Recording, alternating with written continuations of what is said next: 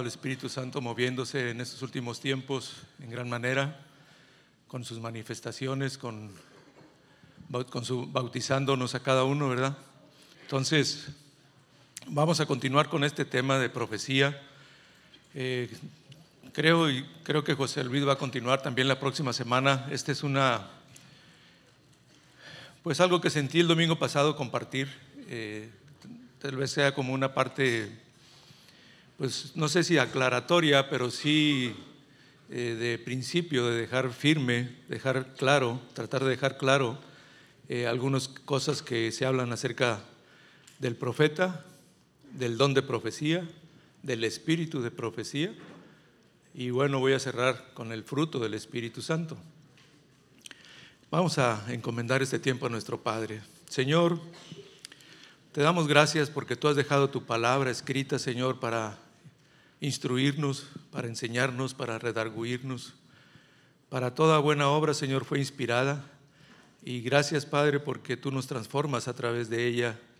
Tú has sido fiel en todo momento y en todo tiempo. Y en esta mañana nos disponemos, Señor, para que continúes tu obra en cada uno de nuestros corazones. Que tu Espíritu Santo traiga revelación, un espíritu de revelación se manifieste en cada uno de nosotros para tu conocimiento, para tu alabanza, para tu gloria, para tu honra. Y no para nosotros, Señor, sino para ti, que tú eres digno de toda gloria y de todo reconocimiento. Confiamos que tú estás entre nosotros, que tu Espíritu Santo está en cada uno de nosotros y que tú harás, Señor, más allá de lo que pedimos y esperamos, tú manifiestas tu corazón porque así es tu deseo de darnos aún más de lo que te pedimos o esperamos. Gracias, Señor, por tu gran amor. Gracias por nuestro Señor Jesucristo. Gracias por tu Espíritu Santo, don maravilloso que nos has dado a cada uno. Gracias en el nombre de Cristo Jesús. Amén. Bueno, eh, en particular esta palabra y este, este don, pues se oye repetitiva, se oye como un tanto confusa, en, el sentido de que la persona que profetiza se le dice profeta, y hay una parte en la palabra en Efesios donde se habla de un profeta. Y bueno, eh, la idea es que podamos aclarar esto, estas eh, acciones, estas funciones diferentes que el Señor ha dado a través de su Espíritu y de nuestro Señor Jesús. Y voy a empezar con una una pequeña narrativa de lo que era el, pueblo de Israel, de lo que se movió en ese tiempo. Y en aquel tiempo había algunos oficios dentro del pueblo de Israel. Eran con propósitos muy específicos.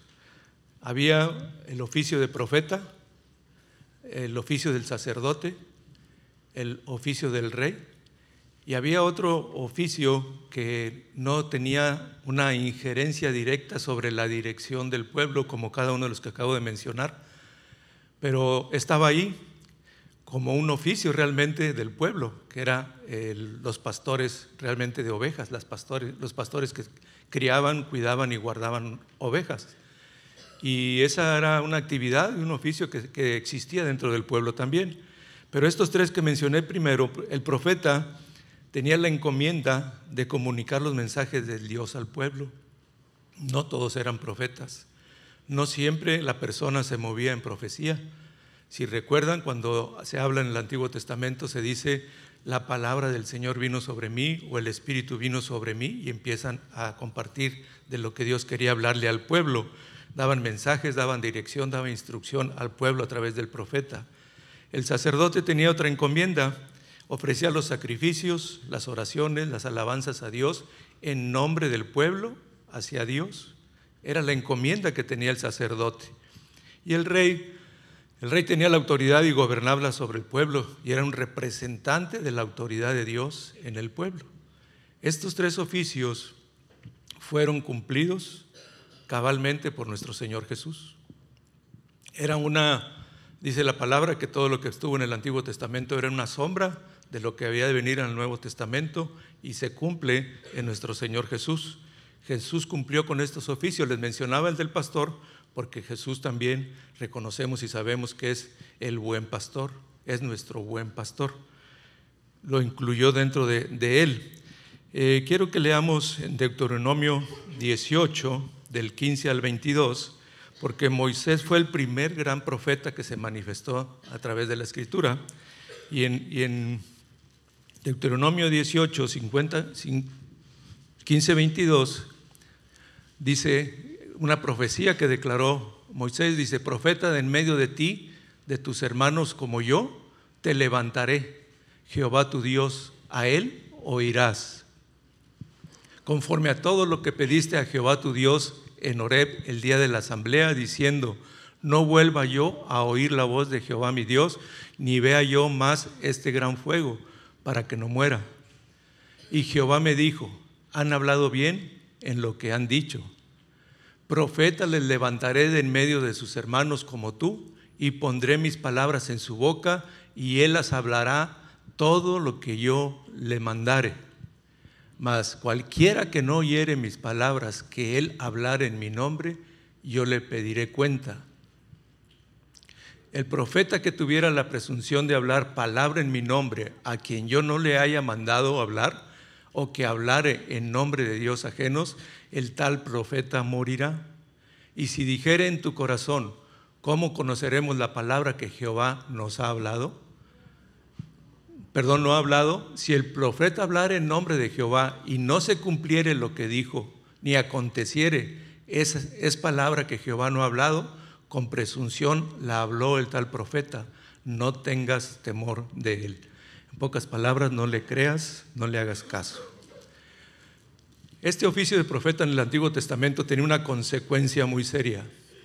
Si lo que el profeta decía no venía de Dios, era falso, la consigna, el destino que tenía era la muerte.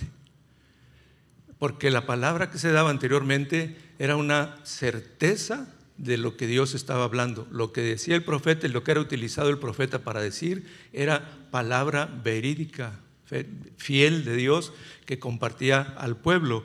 Y el riesgo que había, que había era decir palabra que no viniera de Dios. Inclusive dice que si venía eso, muriera y que no temas a esa palabra, no la creas, no la tomes en consideración. Y aquí esta profecía está hablando acerca de Jesús. Y eh, esta, esta profecía se menciona en Mateo 16, 14, si lo podemos tener.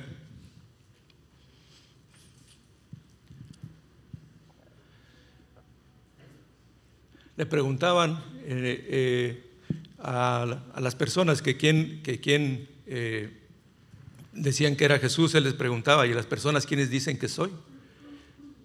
Y algunos contestaban, ellos dijeron, unos Juan el Bautista, otros Elías y otros Jeremías o alguno de los profetas.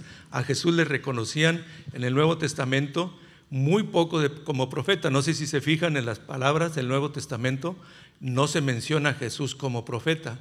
Y cuando se menciona, las personas que lo mencionan no le conocían eh, realmente eh, bien a profundidad, no tenían esa certeza de lo que estaban diciendo. Podemos ver en Juan 4:19.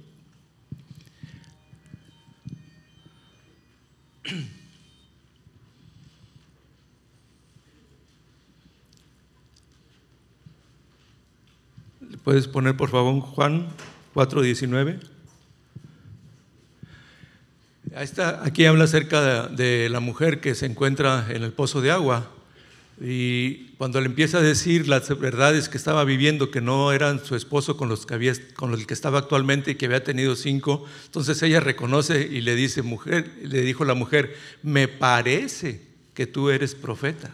O sea, no tenían la certeza realmente de que la, obra de Jesús era eh, como profeta y no lo veían como tal, no lo reconocían como tal.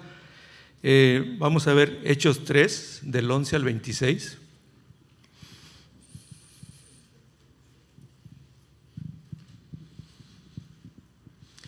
Dice, y teniendo asidos a Pedro y a Juan el cojo que había sido sanado, todo el pueblo, atónito, concurrió a ellos al pórtico que se llamaba de Salomón Viendo esto, Pedro respondió al pueblo, varones israelitas, ¿por qué se maravillan de esto?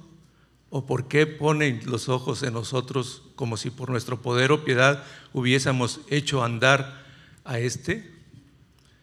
El Dios de Abraham, de Isaac y de Jacob, el Dios de nuestros padres, ha glorificado a su Hijo Jesús aquí, Jesús, a quien vosotros entregasteis y negaste delante de Pilato cuando éste había resuelto ponerle en libertad.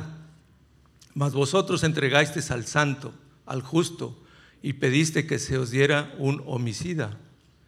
Y mataste al autor de la vida, a quien Dios ha resucitado de los muertos, de lo cual nosotros somos testigos.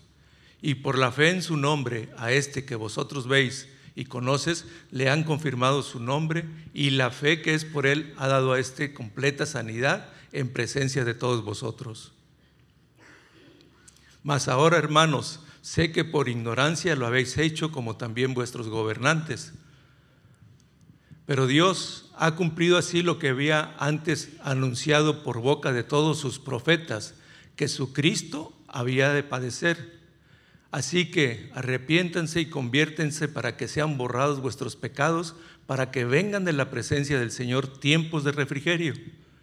Y Él envía a Jesucristo, que os fue antes anunciado a quien de cierto es necesario que el cielo reciba hasta los tiempos de la restauración de todas las cosas, de que habló Dios por boca de sus santos profetas que han sido desde tiempo antiguo. Porque Moisés dijo a los padres, el Señor vuestro Dios os levantará profeta de entre vosotros, hermanos, como a mí. A él oiréis, oiréis en todas las cosas que él hablare o que os hablare. Este discurso lo está diciendo Pedro después de que fue eh, manifestado el Espíritu Santo en Pentecostés. Fue el segundo discurso que comparte y aquí utiliza a esta persona que ha sido sanada para eh, dar testimonio de lo que estaban viviendo y lo que estaban haciendo. Y está reconociendo aquí a Jesús como ese profeta que se había anunciado por medio de Moisés y que había de venir y lo confirma aquí utilizando ese pasaje que leímos en Deuteronomio. Pero pocas gentes, pocas veces el pueblo lo reconoce como profeta. ¿Por qué no reconocía el pueblo a Jesús como profeta? La verdad es que la forma de profecía o forma de profeta que estaba en el Nuevo Testamento comparado con el Antiguo Testamento son completamente diferentes. En el Antiguo Testamento los profetas hablaban de Dios, de, su palabra al pueblo en instrucción y eran profecías futuras. Más en el Nuevo Testamento, esas profecías futuras estaban cumplidas en, Jesucristo, como lo acabamos de leer. Jesús fue el, él mismo, fue el profeta. Es, él era el que daba la, palabra del Señor. Eh, Jesús no fue un simple mensajero de revelación de Dios como los otros profetas que decían, cuando mencionaba ahorita hace rato lo que en el Antiguo Testamento, cómo empezaban a decir palabra, decían, así dice el Señor. Palabra fiel del Señor era la que compartían. Y si no era, ya vemos las consecuencias. Mas Jesús tenía una autoridad, un poder como hijo de Dios, como Dios mismo, como Dios eh, glorificado en él, como la manifestación gloriosa y plena de nuestro Padre aquí en la tierra, que él no utilizaba esa frase que dice que así dice el Señor. Jesús hablaba con una autoridad divina como la acción, como el verbo de Dios. Y empezaba sus enseñanzas diciendo, mas yo digo. Es una gran diferencia de alguien que viene a dar palabra de parte de Dios que el Dios mismo hablando diciendo, yo les digo esto. Y si lo quieren confirmar en Mateo 5, 21, 22, empieza una enseñanza de esa manera, dando y diciendo, han oído que fue dicho esto, mas yo digo. O sea, no me dice el Padre, yo mismo soy Dios, yo les estoy diciendo lo que es, porque lo estoy escuchando de mi Padre directamente y les voy a compartir. Mateo 5, 21, 22, por favor.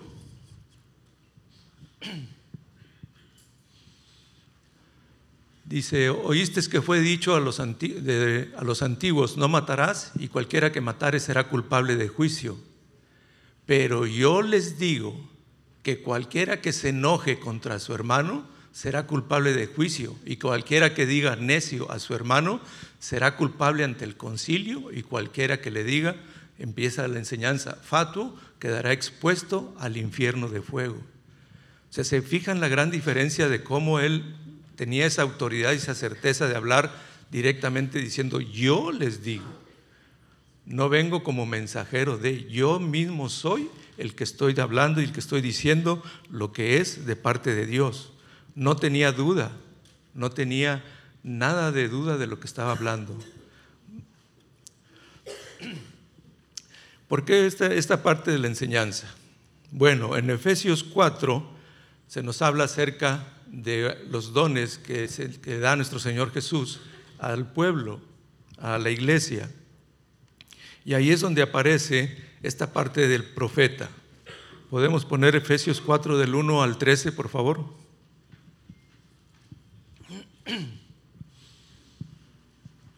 Dice, yo pues, preso en el Señor, les ruego que anden como es digno de la vocación con que fuisteis llamados. Aquí la palabra vocación, sabemos a qué se refiere. A una actividad, a un trabajo, a un desempeño de algo que estás capacitado para. Esa es tu vocación. Con toda humildad y mansedumbre, soportándonos con paciencia los unos a los otros en amor solícitos en guardar la unidad del Espíritu en el vínculo de la paz. Un cuerpo y un espíritu como fuisteis también llamados en una misma esperanza de vuestra vocación. Un Señor, una fe y un bautismo. Un Dios y Padre de todos, el cual es sobre todos y por todos y en todos. Pero a cada uno de nosotros fue dada la gracia conforme a la medida del don de Cristo. Quiero recalcar aquí quién es el que da el don. ¿Sí? El don de Cristo. Por lo cual dice, subiendo lo alto llevó cautiva la cautividad y dio dones a los hombres. Y eso de que subió, ¿qué es? Sino que también había descendido primero a las partes más bajas de la tierra el que descendió es el mismo que también subió por encima de todos los cielos para llenarlo todo. Y él mismo constituyó a unos apóstoles, a otros profetas, a otros evangelistas, a otros pastores y maestros.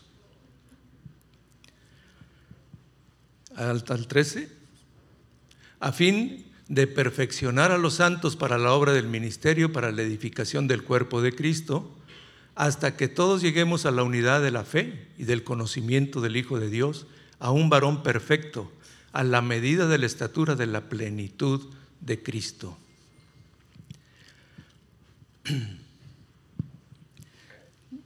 ¿Puedes ponerlo otra vez desde el 1, por favor, Fabri?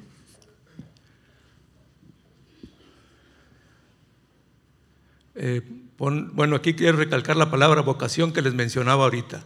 La palabra vocación implica trabajo, implica acción, implica desempeño de un oficio. Jesús vimos o vemos que está cumpliendo esos oficios que en el pueblo anteriormente había como profetas. Entonces, esta palabra, esta parte, este, este versículo, esta cita en especial, gracias Rogelio, eh, tiene la instrucción, la, autoridad de nuestro Señor Jesús de dar a cada quien, conforme Él lo desea, conforme Él lo ha dispuesto, esa parte de su oficio. Jesús fue quien cumplió plenamente estas cinco eh, funciones, estas cinco tareas, estas cinco encomiendas de apóstol, de pastor, de maestro, de evangelista, de profeta. Él las cumplió plenamente. Entonces de Él y a Él le place compartir y dar esa línea de don a, como Él ha querido. A unos constituye, le pones el siguiente. Pero lo que quiero recalcar en esta parte es la instrucción que nos da. Dice, con toda humildad y mansedumbre, soportense con paciencia los unos a los otros en amor. ¿Por qué? Porque dentro de estas funciones hay un gran riesgo de competencia hay un gran riesgo de ser o sentirse o saberse uno más que otro. Y de la verdad que esto no es con ese propósito. No es el profeta más que el apóstol, no es el apóstol más que el pastor, no es el, maestro menos que el profeta. Ninguno de ellos es mayor que otro. Son necesarios. En esta semana, en, en la oración, José Luis nos compartía una palabra que el Señor le había dado y que se, yo de alguna manera la confirmaba porque hace tiempo el Señor me compartió también esto. Y José Luis decía que estando platicando con Lorenzo, el Señor le mostraba algo, eh, decía que eh, no menospreciáramos lo que Él nos había dado. Y la verdad que, que, esa palabra me la compartió el Señor hace algunos años, cuando recién yo empezaba a caminar con el Señor. Eh, lo único que yo sabía o como oficio podía hacer era ayudar, servir. Y en aquel tiempo en la congregación en la que estábamos, montábamos un poco menos de instrumentos que estos cada domingo en el salón que rentábamos y mi encomienda o mi servicio era todos los domingos pasar temprano a la casa del pastor en mi camioneta para subir los, los instrumentos, llegar a la, a la, iglesia que estaba en segundo piso, subir unas bocinas, hombre, eran el doble que estas de pasadas más grandes, eran como estas yo creo, subirlas al segundo piso y Sergio dice, porque también se acuerda, que también andaba en la talacha, ¿verdad? subirlas, armar, eh, conectar todo, tratar de ecualizar, porque imagínense lo que yo hacía en ese tiempo tratando de ecualizar el sonido, ya me imagino cómo quedaba, ¿verdad? Pero, pero era lo que, lo que yo sentía hacer, lo que yo quería hacer, lo que yo podía hacer. Y yo sin saber aún que podía existir el don del servicio, hasta que en una ocasión me dijeron, tú tienes el don de servicio. Pues bueno, yo sigo sirviendo. ¿Sí? Y en ese tiempo Obviamente uno empieza a caminar con el Señor y empieza a saber manifestaciones del Espíritu Santo y empieza a saber mayores dones. Y yo creo, la verdad no recuerdo, les soy sincero, que yo haya podido tener el anhelo de algo más. Oímos de los dones y nos dice, la palabra nos dice que anhelemos los mejores dones. Pero yo no sé si quería ser eh, con el don de fe de sanar a todo mundo y que no hubiera hospitales en ningún lugar o algo así muy vistoso y que tuviera ese impacto. Pero eh, el Señor me dio esa palabra igual como José Luis, pero me, le agregó algo. Dijo, no desprecies lo que yo te he dado, porque lo que de mí proviene no es cosa pequeña. Y yo quiero afirmarles y confirmarles el día de hoy que en estos tiempos aquellos que han recibido algo del Señor no menosprecien lo que el Señor les ha dado. No es cosa pequeña lo que Dios nos da. Tal vez tú tengas ese don de servicio y estés sirviendo en algún área donde ni siquiera se ve, pero si Dios te lo ha puesto y estás trabajando, estás sirviendo de, parte de Dios, Él lo ve y lo recompensa. Y no es cosa pequeña lo que Él ha dado. Ahorita vamos a leer a lo mejor otros pasajes de, los dones donde vienen otra cantidad de dones, pero hay que tener esa certeza. Pero ¿qué, qué hay que hacer? Ya me le quitaste, Fabri. Hay que hacerlo con humildad, dice el versículo anterior, con humildad, con mansedumbre, soportándonos con paciencia los unos a los otros. Yo no sé qué tanta paciencia le dio a la iglesia en aquel tiempo cuando yo ecualizaba, porque quién sabe cómo se vería. Algunos de los que están aquí han de saber o han de acordarse, pero según yo lo hacía muy bien, ¿verdad? Según yo era lo que, lo que practicaba. Pero aquí la, la instrucción está muy clara con humildad, con mansedumbre, soportándonos con paciencia los unos a los otros. ¿Y por qué lo dice? Porque el evangelista, que tenga este llamado de, oficio de evangelista, no puede estar aquí sentado. Si viene los domingos, él quisiera que a media mañana salirse para ir a empezar a predicar y andar evangelizando en todo lugar. Y todo lo que él quisiera hacer es que la iglesia se enfocara en que todo fuera evangelismo, evangelismo, evangelismo, porque Él lo ve a través de ese oficio, a través de ese llamado, de esa parte de Jesús que fue puesta en Él para que funcione como tal. ¿Sí? Estas, todas estas partes, le seguimos por favor, guardando la unidad en el espíritu y el vínculo de la paz, porque todas estas partes son importantes que puedan funcionar en esa condición. Todas estas partes en sí, si lo pudiéramos ver juntándolas, se manifestaría completa y plenamente la presencia de nuestro Señor Jesús en autoridad. Porque esta parte de estos cinco eh, oficios que el Señor ha dado son de representación de autoridad. Si se fijan al final, continuamos, por favor. Bueno, ahorita se los voy a mencionar. Un cuerpo y un espíritu, como fuiste también llamados en una misma esperanza de vuestra vocación. Un cuerpo, un Señor, una fe y un bautismo. Porque habla de cuerpo. ¿Quién es la cabeza del cuerpo? Jesús. Jesús dio estos cinco dones, estos cinco oficios, como representación de su autoridad como cabeza a la iglesia. Estas partes tienen responsabilidad de autoridad sobre la iglesia. La función de cada uno de ellos tiene autoridad sobre la iglesia. El apóstol, el profeta, el pastor, el maestro, el evangelista son representación de la cabeza de la autoridad de Jesús para con la iglesia. ¿Continuamos? Un Dios y Padre de todos, el cual es sobre todos y por todos y en todos. Pero a cada uno de nosotros fue dada la gracia conforme a la medida del don de Cristo, conforme Él quiso dar. No es porque yo sea muy bueno que tenga ese don. Él quiso poner en mí una representación desde Él en una de estas áreas, en uno de estos oficios, y hacía el profeta, y hacía el maestro, y hacía el, al pastor, al, eh, apóstol. ¿Continuamos? Por lo cual dice, subiendo a lo alto, llevó cautiva la cautividad y dio dones a los hombres. Nuevamente, ahí están los dones. Y le seguimos, Fabri, por favor. Y eso de que subió es, sino que también había descendido primero a las partes más bajas de la tierra. Estos dones es porque los dio él ya habiendo ascendido, ya tenía esa autoridad que le fue dada sobre todo principado, sobre toda autoridad, sobre toda potestad, ya le había sido dada esa, autoridad de Jesús, y en esa condición es que él da y reparte estos dones. Por eso habla de que bajó y subió, porque ya tenía la victoria, ya, tenía, ya había vencido la muerte. Eh, bueno, aquí continúa esto, esto que le estoy explicando. ¿Seguimos? Y aquí vienen cada uno de estos oficios.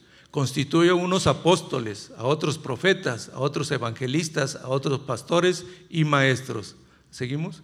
A fin de perfeccionar a los santos para la obra del ministerio, para la edificación del cuerpo de Cristo. Aquí está el propósito de cada uno de estos llamados, de estos dones, de estos eh, oficios, para perfeccionar a los santos para la obra del ministerio, para la edificación del cuerpo. ¿De cuál cuerpo? Del cuerpo de Cristo.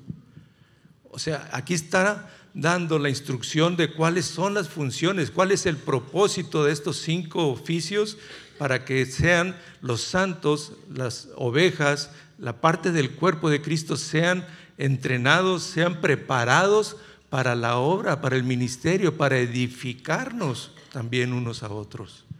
Ese es el propósito. La autoridad que fue dada por el Señor Jesús no es para poner o enseñorearse sobre las personas.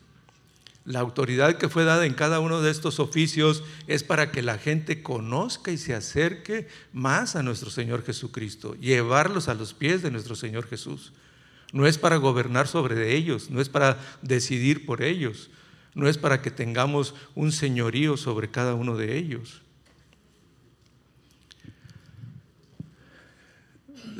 Pon el, otro, por favor. Ahí estamos, hasta el 13 hemos dicho. Entonces, ese es el propósito. Aquí está manifestado el oficio de profeta. Ahora, ¿es lo mismo el don de profeta? ¿Es lo mismo el espíritu de profecía? No. Vamos a ver el don de profeta, Romanos 12, del 1 al 6.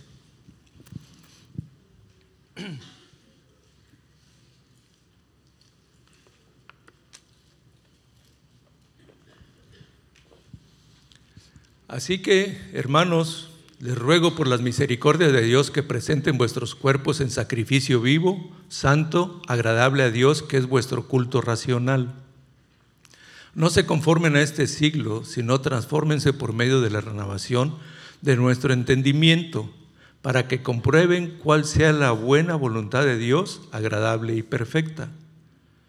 Dios, pues, digo pues, por la gracia que me es dada, a cada cual que está entre vosotros, que no tenga más alto concepto de sí que el que debe tener, sino que piense de sí con cordura, conforme a la medida de fe que Dios repartió a cada uno. Este versículo lo quiero resaltar también, porque si se fijan lo que leímos hace rato en Efesios, nos habla, nos habla que con humildad, que con mansedumbre, hagamos y cumplamos con esos cuatro oficios, cinco oficios que nos fue dado por parte de Jesús. Aquí está hablando que tengamos también, regrésale poquito Fabri, que no tenga más alto concepto de sí que el que debe tener, sino que empiece de sí con cordura. Va a empezar a describir los dones vamos a empezar a ver los dones que el Espíritu Santo nos da. Ahora el origen viene de otra parte, del Espíritu Santo. Y quiere que lo tengamos en concepto solamente de lo que Él nos da. Síguele, Fabri, por favor. Conforme a la medida de fe que Dios repartió a cada uno. ¿Seguimos? Porque de la manera que un cuerpo tenemos muchos miembros, pero no todos los miembros tienen la misma función, Así nosotros, siendo muchos, somos un cuerpo en Cristo y todos los miembros los unos de los otros. Nuevamente toma el ejemplo de cuerpo para poder enseñarnos cómo funciona. Entonces, todos los dones que se van a leer ahorita forman parte del cuerpo de Cristo, pero tenemos que estar conscientes de lo que Dios nos ha dado a cada quien conforme a esa medida de fe, no menospreciando lo que nos ha dado, porque Él no nos da cosa pequeña. Adelante. De manera que teniendo diferentes dones según la gracia que nos es dada, si el de profecía, o sea, ya estamos hablando del don de profecía, úsese conforme a la medida de la fe. O si el de servicio, en servicio, o en el que enseña, en la enseñanza, en el que exhorta, en la exhortación, en el que reparte, con liberalidad el que preside con solicitud, el que hace misericordia con alegría. El amor sea sin fingimiento, aborreciendo lo malo, seguid lo bueno. Bueno, ya nos pasamos, había sido hasta el 6, había dicho que hasta el 6, pero aquí están los dones manifestados. Hay diferentes dones que el Espíritu Santo nos da. Leímos cada uno de ellos. Conforme a la medida de fe que Dios te ha puesto en este tiempo, ¿qué es lo que tú has creído que el Señor te ha dado como, don? ¿Qué es lo que tú sientes? ¿Qué es lo que tú crees que el Espíritu te ha, dado como don en este tiempo? Conforme a esa medida de fe, toma lo que Dios te ha dado. No intentes ser otra cosa que Dios no te ha dado, porque no va a funcionar. Y puedes intentarlo, puedes sentir que sientas que el Señor te ha dado el don de sanidad, y puedes orar por enfermos, te vas a dar cuenta. En un instante te vas a dar cuenta si ese es el don que tienes. Lo puedes volver a intentar, lo puedes volver a intentar y te vas a dar cuenta si realmente es el don que Dios te ha dado. Si no es, no pasa nada. Sigue buscando en el Señor qué Dios te ha dado. Toma lo que Dios te ha dado. ¿Sí? Y no menospreciemos porque viene del Espíritu Santo. Entonces aquí ya decía, si el de profecía o sea, el don de profecía no habla don de profeta, don de profecía. En 1 Corintios 12 también habla acerca de, este don de profecía, 12.10. sigue hablando de los dones, esto lo leímos también el domingo pasado. A otros el hacer milagros, a otros profecía, a otros discernimiento de espíritus, a otros diversos géneros de lenguas y a otros interpretación de lenguas. Pero todas estas cosas las hace uno y el mismo Espíritu repartiendo a cada uno en particular como Él quiere. Nuevamente, vienen del Espíritu Santo estos dones. No son que tú te los hayas ganado por buena conducta, que te los hayas ganado porque has leído mucho, porque vienes cada domingo y no faltas a ninguna reunión. O sea, no es, no es por eso que los dones están repartidos y están dados. Es porque así le ha placido al Señor y a través del Espíritu Él ha dado estos dones. Y son, deben ser utilizados para edificar el cuerpo de Cristo y guiados por el Espíritu Santo. Ahora, ¿cuál es el propósito del don de la profecía? En 1 Corintios 14, del 1 al 5.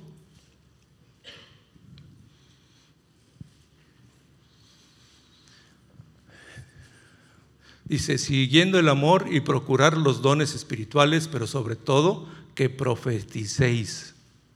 Porque el que habla en lenguas no habla a los hombres, sino a Dios, pues nadie le entiende, aunque por el Espíritu habla misterios. Pero el que profetiza habla a los hombres para edificación, exhortación y consolación. Aquí está el propósito del don de profecía. El don de profecía habla a los hombres, o sea, es palabra personal, es palabra directa hacia las personas, con la intención de edificar, exhortar y consolidar. Consolar, perdón. Bueno, se consolida ya cuando todo se da, ¿verdad? ¿Sí o no, Miguel? Sí, ¿verdad? ¿Qué tal me la barrí? Ese es el propósito del Espíritu del don de profecía, dado por el Espíritu. No es el don de profeta que les acabo de explicar o tratar de explicar de lo que fue el oficio de profeta, que es con jerarquía de autoridad sobre la iglesia juntamente con los otros oficios. Este es en la congregación, en la comunidad, el, el espíritu o el don de profecía se manifiesta de esta manera, edificando, exhortando y consolando. Esas son las características del espíritu del don de profecía. No es para adivinar el futuro, el don de profecía. Regularmente tenemos esa imagen o esa tendencia a esperar que uno que se mueve en don de profecía me adivine qué va a pasar o qué viene para el futuro. Y una recomendación, no por condenación ni por nada, sino por guardar realmente lo que es el fluir del Espíritu Santo en este don de profecía. No utilicemos las palabras así dice el Señor. ¿Por qué? Porque es tan seria esta frase que implica que lo que estamos diciendo completamente tiene veracidad y es completamente lo que estoy diciendo de parte de Dios. Y nosotros como seres humanos que somos, la tendencia es a equivocarnos en lo que estamos hablando. A veces decimos una parte y, la palabra lo soporta en 1 Corintios 13, 9, un poquito más atrás. 1 Corintios 13, 9 dice, porque en parte conocemos y en parte profetizamos. O sea, no toda la profecía que fluye a través del, del Espíritu, del don de profecía, es toda certeza. Lo leímos el domingo pasado. ¿Qué nos dice? Se da una palabra de profecía. ¿Qué dice? Escudriñenla. Otros escuchen qué es lo que está diciendo y disciérnala para saber si todo lo que se dijo viene de parte de Dios. Es importantísimo utilizar las palabras correctas, porque si decimos así dice el Señor, las personas que están recibiendo esa palabra todo lo que escuchan lo toman completamente que viene de Dios. Es un riesgo que nos ponemos nosotros, y no estoy hablando que va a pasar lo mismo que se hacía con los profetas del Antiguo Testamento, que van a morir por lo que están diciendo equivocado, no. Y tampoco son falsos al estar dando la profecía, no. La diferencia de un falso profeta, lo que quiero dejar claro es que el que, el que fluye en don de profecía, también se le puede decir profeta porque da palabra de parte de Dios. El oficio de profeta también tiene esa encomienda de dar palabra de parte de Dios, pero tiene otras funciones de jerarquía, de autoridad o de responsabilidad en la iglesia. Y el don de profecía es en este sentido para compartir y para dar a los hombres este tipo de palabra. Pero ¿qué pasa cuando el riesgo que hay en este sentido de ser usado por el don de profecía, de tenerlo, en las congregaciones es muy común que las palabras empiecen, las personas empiecen a dar palabras a la iglesia, a las personas, inclusive a la, iglesia para tratar de compartir algo que Dios está hablando. Y es bueno, se acepta. No estamos en contra de la, de la profecía, al contrario. La palabra dice que es mejor que todos o que más profeticen que el que hablen lenguas y es bueno el profetizar. Pero el riesgo que hay para las personas que están compartiendo es que si esa palabra que dieron y tienen cierta certeza o mucha certeza que todo viene del Señor y si en la iglesia no se empieza a hacer lo que se recibe, ¿qué es lo que pasa? La tendencia de las personas es a, pensar que no estamos escuchando el Espíritu Santo, que el Espíritu Santo no está en la iglesia, que el Espíritu Santo no tiene libertad en la iglesia. Perdón. Y empiezan con imaginaciones y pensamientos que generan en su corazón una situación de diferencia y que no aceptan la palabra que ellos están siendo, que ellos están siendo utilizados de parte del Señor para compartir. Y el riesgo hay tanto que llegue a un sentimiento que afecte a la persona que lo que va a pensar en cualquier momento va a decir, no, ya me voy de aquí a esta iglesia porque aquí no tiene libertad el Espíritu Santo. Aquí no le creen al Espíritu Santo. Y ese es un riesgo muy fuerte. Es un riesgo muy alto que hay que tener cuidado en no caer en eso.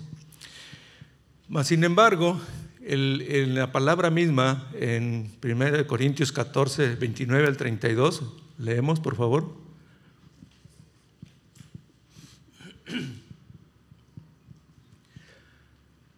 Dice, asimismo los profetas hablen dos o tres y los demás juzguen.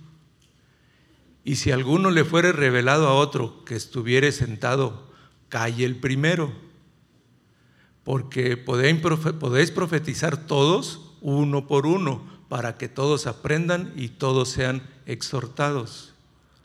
Y los espíritus de los profetas están sujetos a los profetas. Pues Dios no es un Dios de confusión, sino de paz, como en todas las iglesias de los santos. ¿Por qué nos dice que si uno en la iglesia está profetizando y otro siente del Señor en, el, estando sentado, que también tiene profecía, que hable y que el otro calle? ¿Qué nos quiere decir? Pues que si el que está hablando primero, si es palabra tan fiel y tan exacta, tan fiel de parte de Dios, ¿por qué tiene que callar y el otro hablar? ¿Sí me, me captan la idea? ¿Por qué nos dice, si uno está hablando, profetizando, y otro siente del Señor también profetizar, que se levante y que hable y que el otro se calle? Oye, espérate, pero si está hablando de parte de Dios, ¿por qué lo callamos? ¿O será que ya tiene parte que está hablando de Él y que hay que callar para que el otro empiece a profetizar? Ahí es donde les digo que tiene cierto riesgo, cierta parte de que no todo lo que es utilizado del don de profecía viene realmente del Señor. Tengamos cuidado con eso. No, no quiero decir nuevamente que no se utilice ni que no van a hablar. No, no, no, no. No es el propósito. Es que se disciernan las palabras, que estemos conscientes del don de la profecía y que Dios use, use la iglesia. En ese sentido es buenísimo que lo podamos tener. Ahora, este don está abierto. Este es para todos. Está abierto. El que quiera profetizar se puede profetizar.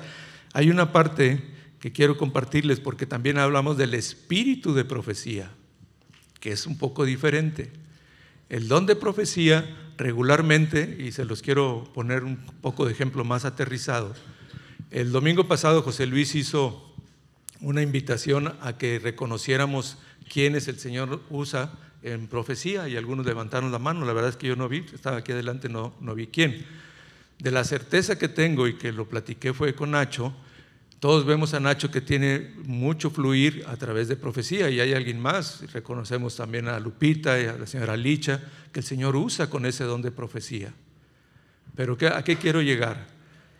Nacho empieza a dar palabra a, cada uno de nosotros y se reconoce con el don de profecía mas no se reconoce como profeta de los cinco oficios, vamos a llamarle así, en, en esa forma para tratar de diferenciar una con otra.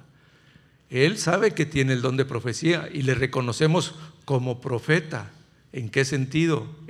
por el don de profecía, porque habla de parte de Dios.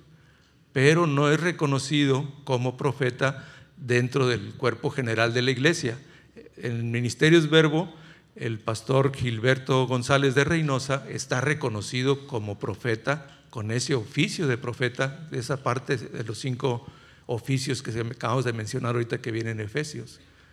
porque tiene esa injerencia, esa autoridad, ese, esa autoridad de parte de Jesús dentro de la iglesia, como una extensión, como una aportación de Jesús para la iglesia. Y el don de profecía se mueve a través del Espíritu Santo, ya lo vimos en qué forma. Ahora, ¿qué es el espíritu de profecía?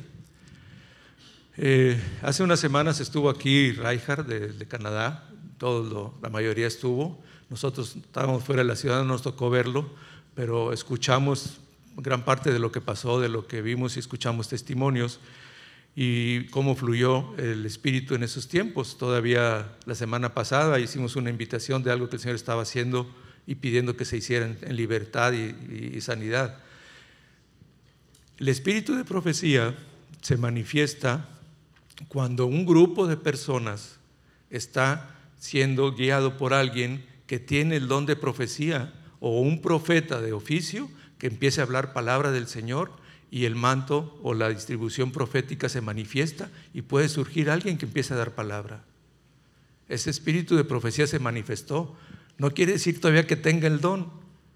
Si es la primera vez que lo hace, se manifiesta la profecía y empieza a hablar. Hay un ejemplo en el Antiguo Testamento, en números 11, del 24 al 29, lo podemos poner, Fabri, por favor, números 11, del 24 al 29.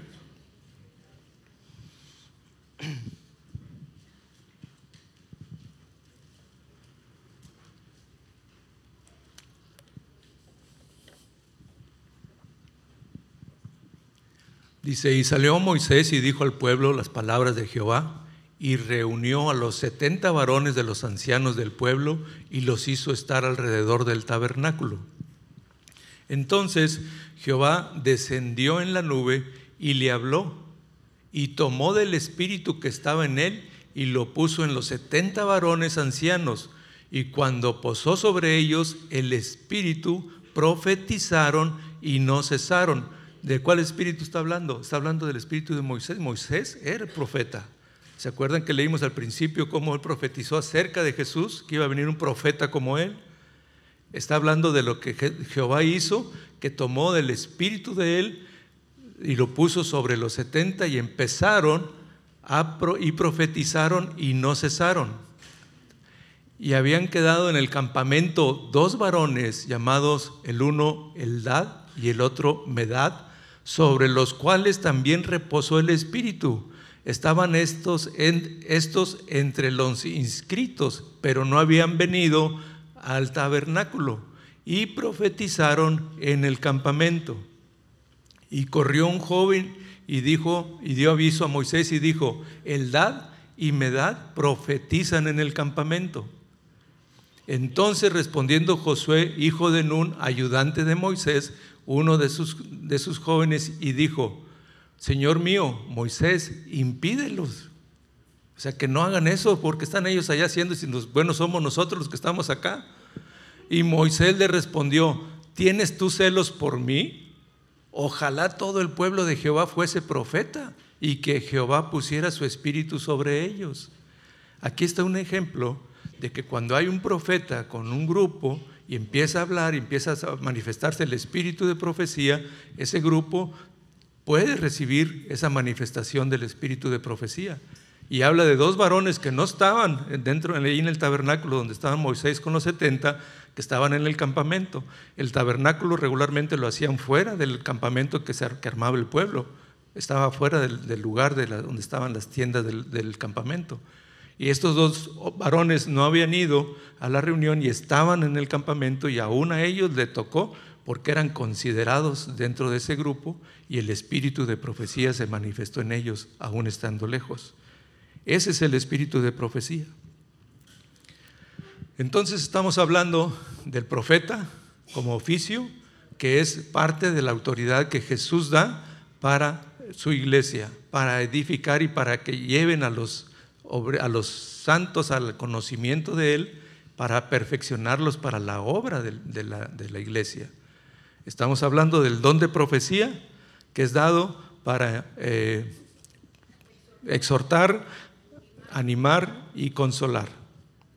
Eso es lo que el Espíritu del don de profecía da con el Espíritu Santo. Y el Espíritu de profecía se manifiesta esporádicamente, espontáneamente, en una reunión como la que pasó con Reinhardt, que cuando él empezó a manifestar el espíritu de profecía, empezó a hablar y empezó a hablar y empezaron varios con esa manifestación del espíritu. Eso es lo que nuestro Señor hace. Pero viene la parte importante. Quiero retomar los dos puntos donde nos habla en los dos de la condición que debe tener eh, uno como persona delante de Dios para funcionar en los dones, ya sea el de eh, oficio de profeta, ya sea con el don de profecía, o sea con el espíritu de profecía. Y es acerca del fruto del Espíritu Santo, que es otra área y otra parte en la que el Espíritu Santo también nos da. Si se fijan, todo lo que hemos hablado es para edificación es para la congregación, es para la iglesia, es para prepararnos para que podamos compartir de nuestro Señor Jesús.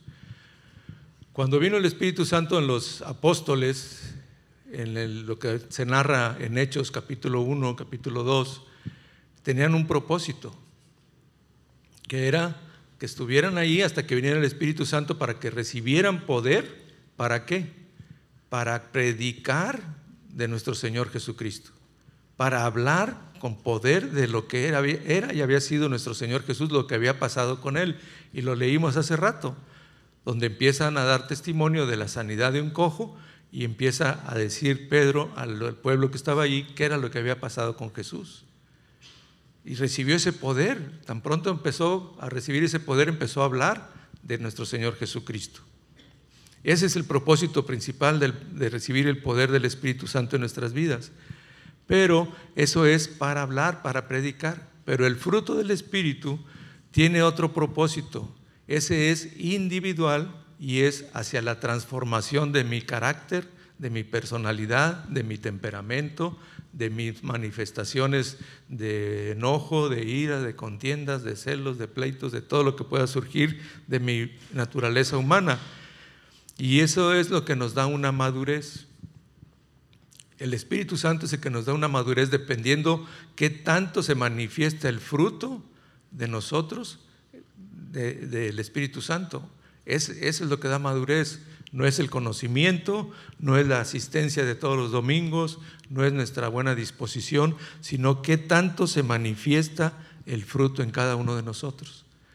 Y yo quiero decirles que todos aquellos que hemos entregado nuestra vida al Señor Jesús, tenemos el Espíritu Santo en nosotros y tenemos esta encomienda de que el fruto se manifieste en cada uno de nosotros. Los jóvenes que estuvieron también en sus campamentos y en esta temporada que vino Reinhardt, yo sé que han recibido también parte del fruto, de la bendición del Espíritu Santo con los dones, pero el fruto del Espíritu Santo, ¿cómo se manifiesta? Y yo les aseguro que entre mayor manifestación del fruto del Espíritu Santo, mayor va a ser el fluir del don que Dios haya puesto en ti a través de su Espíritu, a través de lo que Jesús te ha dado dentro de esos ministerios de oficio que Él quiere que la iglesia tenga. Lo vimos en las dos partes, con mansedumbre, con humildad, no, no creyéndote más de lo que eres, de lo que te ha dado, con esa fe que te ha dado así, fluye. Pero es en esa actitud que Dios quiere usarnos.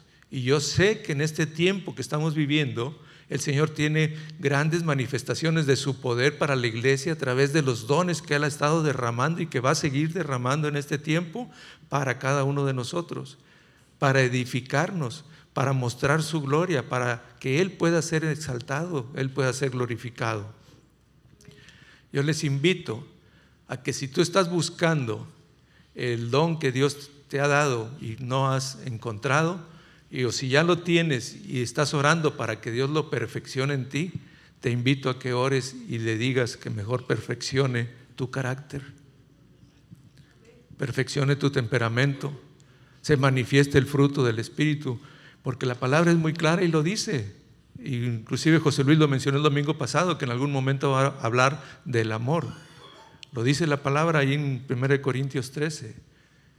Si hablar en lenguas, si profetizare, si sanare, si no tengo amor, todo eso va a ser como instrumentos desafinados que suenan y hacen ruido, así como yo ecualizaba el sonido en aquel tiempo, así sonaban. De nada van a servir. Así puedo hacer milagros y tener la fe y mover un monte de un lado a otro, pero si no tengo amor, no sirve de nada lo que estoy haciendo.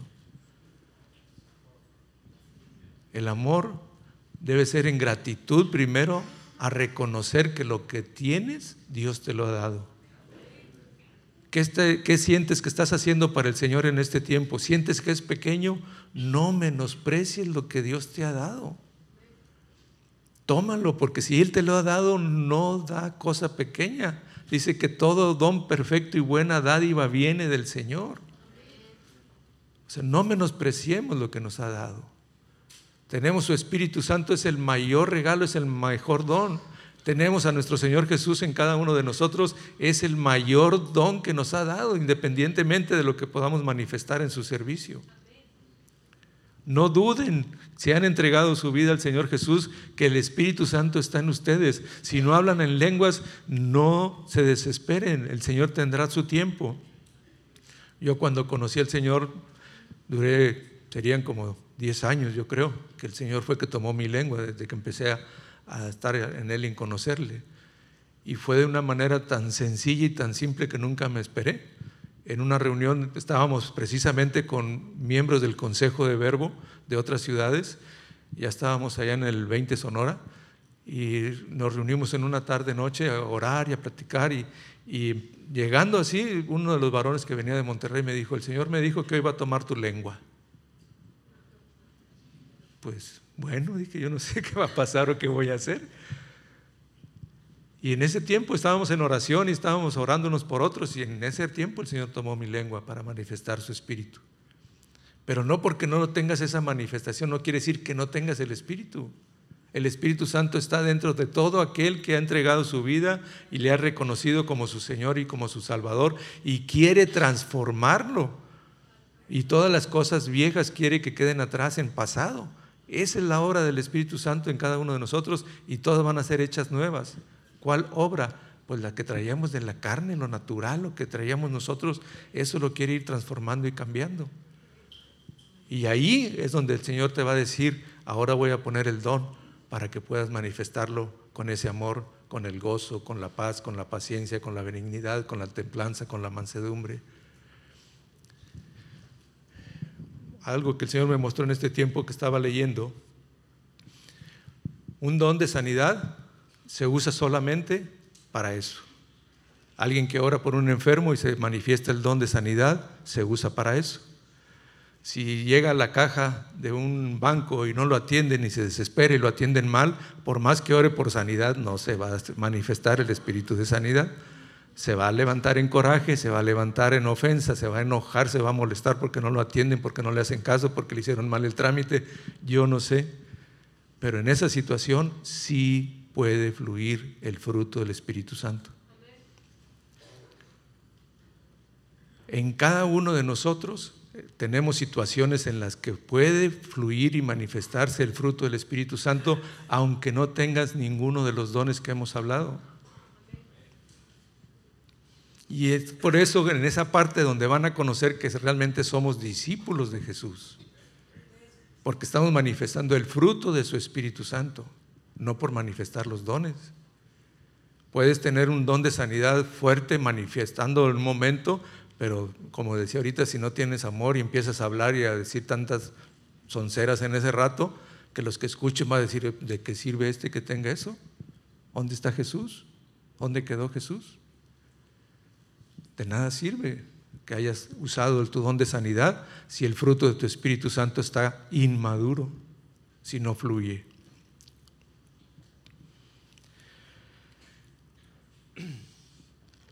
Pues esto es lo que el Señor puso en mi corazón compartir, eh, tratar de eh, establecer esta diferencia del oficio de profeta, del don de profecía, del espíritu de profecía, pero sobre todo que estemos conscientes del fruto del Espíritu Santo que debemos manifestar en todo tiempo, en todo lugar, a través de cada uno de nosotros, independientemente del don que tengamos.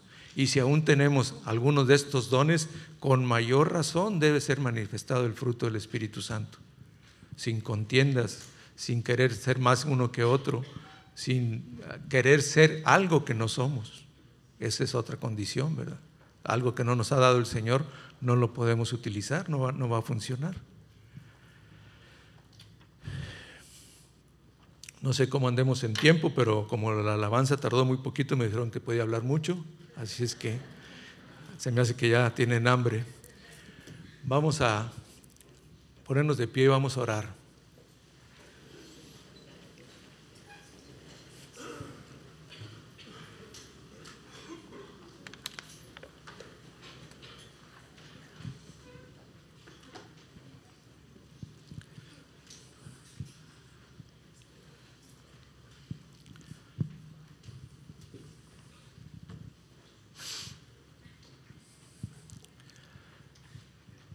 Yo creo que todos estamos conscientes de que el Espíritu del Señor está en nosotros y entre nosotros.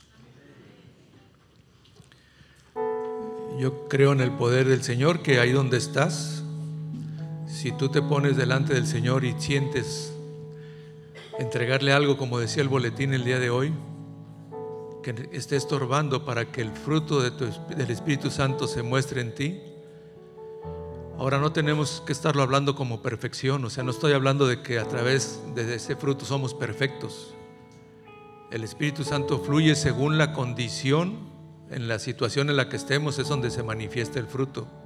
Si necesito paciencia, voy a tomar del Espíritu Santo paciencia para en ese momento se manifieste. Si necesito bondad para el tiempo que hay una situación que esté yo enfrente, va a fluir del Espíritu Santo bondad para atenderlo. Si necesito dominio propio, va a fluir del Espíritu Santo en mí para que el dominio propio se manifieste y poder controlar mi temperamento, mi carácter en ese rato. No estoy hablando de que seamos perfectos, pero sí dispuestos delante del Señor para que Él siga su obra en cada uno de nuestros corazones. Señor, te damos gracias por tu palabra. Te damos gracias por ese don maravilloso que nos diste nuestro Señor Jesucristo al entregar su vida por amor en cada uno de nosotros. Te damos gracias porque aún a través de Él, Señor, has dejado encomiendas, oficios, Señor, tareas para que tu iglesia, Señor, sea edificada, sea entrenada para la buena obra, Señor, que tú tienes preparada de antemano para que fluya y caminemos en ella. Señor, te damos gracias por tu Espíritu Santo que has dejado, Señor, en cada uno de nosotros para manifestar el fruto de tu Espíritu, Señor, en el amor, en el gozo, en la paz, en la paciencia, en la benignidad, en la templanza. Señor, tú sabes qué es lo que está estorbando en cada uno de nuestros corazones. Tú estás hablando a cada uno de mis hermanos en este momento, Señor, de lo que cada uno de ellos tiene que entregar delante de ti, que no ha podido rendir, Señor, pero que tú quieres obrar con el poder de tu Espíritu Santo para que eso sea desarraigado de cada uno de los corazones.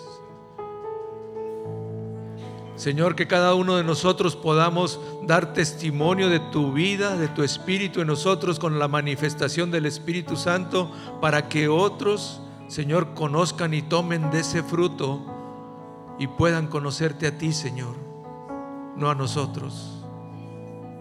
Que tú seas exaltado, glorificado en cada una de nuestras vidas, Padre, en nuestros trabajos, en nuestras casas, en nuestros barrios, en nuestras familias, en nuestros parientes, en el tránsito cotidiano, Señor, en todo lugar, Padre, que tú seas glorificado y manifestado para aquellos que no te conozcan. Padre, yo te pido que en el nombre de Jesús desarraigue, Señor, saques de esos corazones que están clamando ahorita a ti, Señor, para que tu Espíritu se haga manifiesto en a través del fruto del Espíritu y aún aquellos que están buscando, Señor, esos dones que tú has depositado en cada uno, puedan encontrarlos, puedan identificarlos conforme a la medida de fe que tú les des a cada uno. En el nombre de Jesús te lo pedimos, Rey. En el nombre de Jesús. Glorifícate tú, Señor.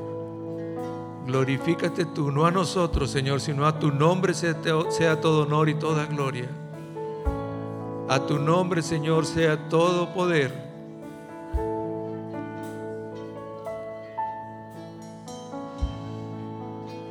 Gracias, gracias, precioso Rey.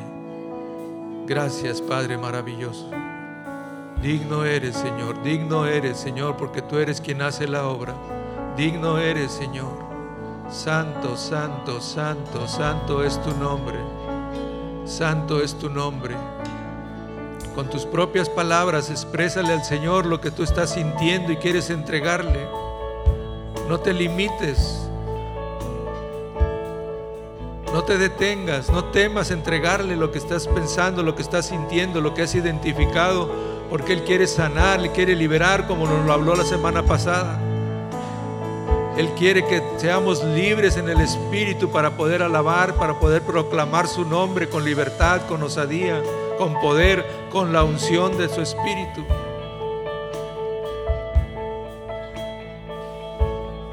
Gracias, gracias precioso Rey maravilloso. Gracias precioso Padre. Amén.